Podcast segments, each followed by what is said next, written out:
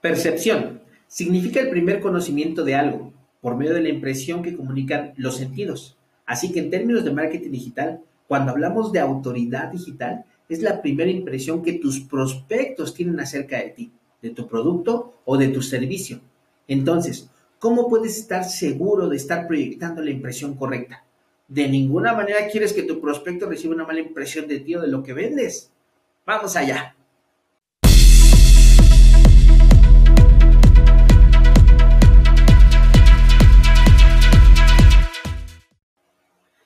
Soy Efraín Jiménez y soy un emprendedor apasionado.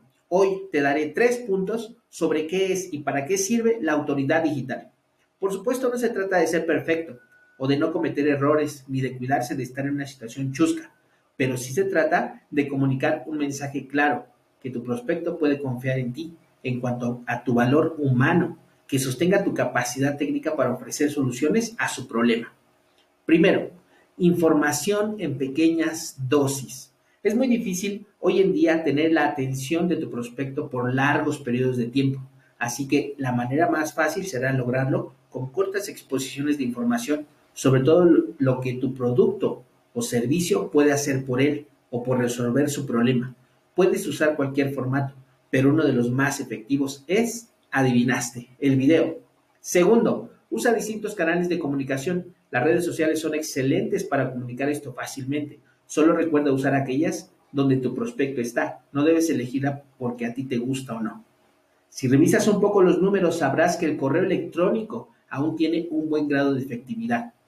También será buena idea usar grupos privados, donde hayas invitado a pertenecer a tus prospectos, ya que ahí la comunicación es mucho más personalizada y es más fácil que todos tus prospectos la vean.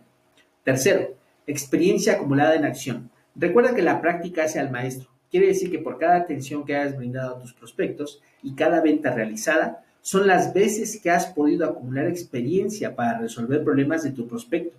Y eso te pone en una posición de experto. Así que no pienses ni un segundo que esa posición de experto la debes dejar fuera del ámbito digital. De ninguna manera. Se va con todo y todo. Solo que ahora es en digital.